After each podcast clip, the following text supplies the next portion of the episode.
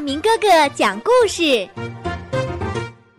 粗心的小狗，小狗乖乖平时住在学校的宿舍里。一天，乖乖的妈妈生病了，乖乖知道了，马上回家看望妈妈。可是走到了半路，乖乖发现他穿的鞋子不是一双，便赶快回去换一双。到宿舍一看，怎么宿舍里剩的鞋子也不是一双呢？这下乖乖发愁了。突然，他一拍脑瓜，想起来了。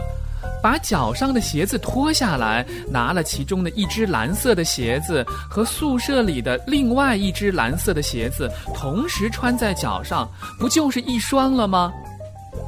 穿好鞋子，刚走到宿舍门口，乖乖又发现了，原本该穿在左脚上的鞋子穿到了右脚上，而应该穿在右脚上的鞋子却被他马马虎虎的穿在了左脚上。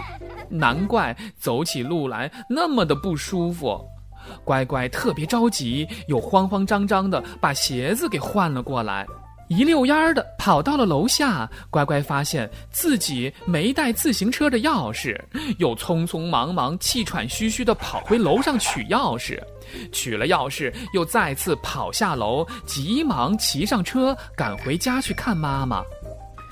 乖乖，这一路上别提费了多大劲儿了。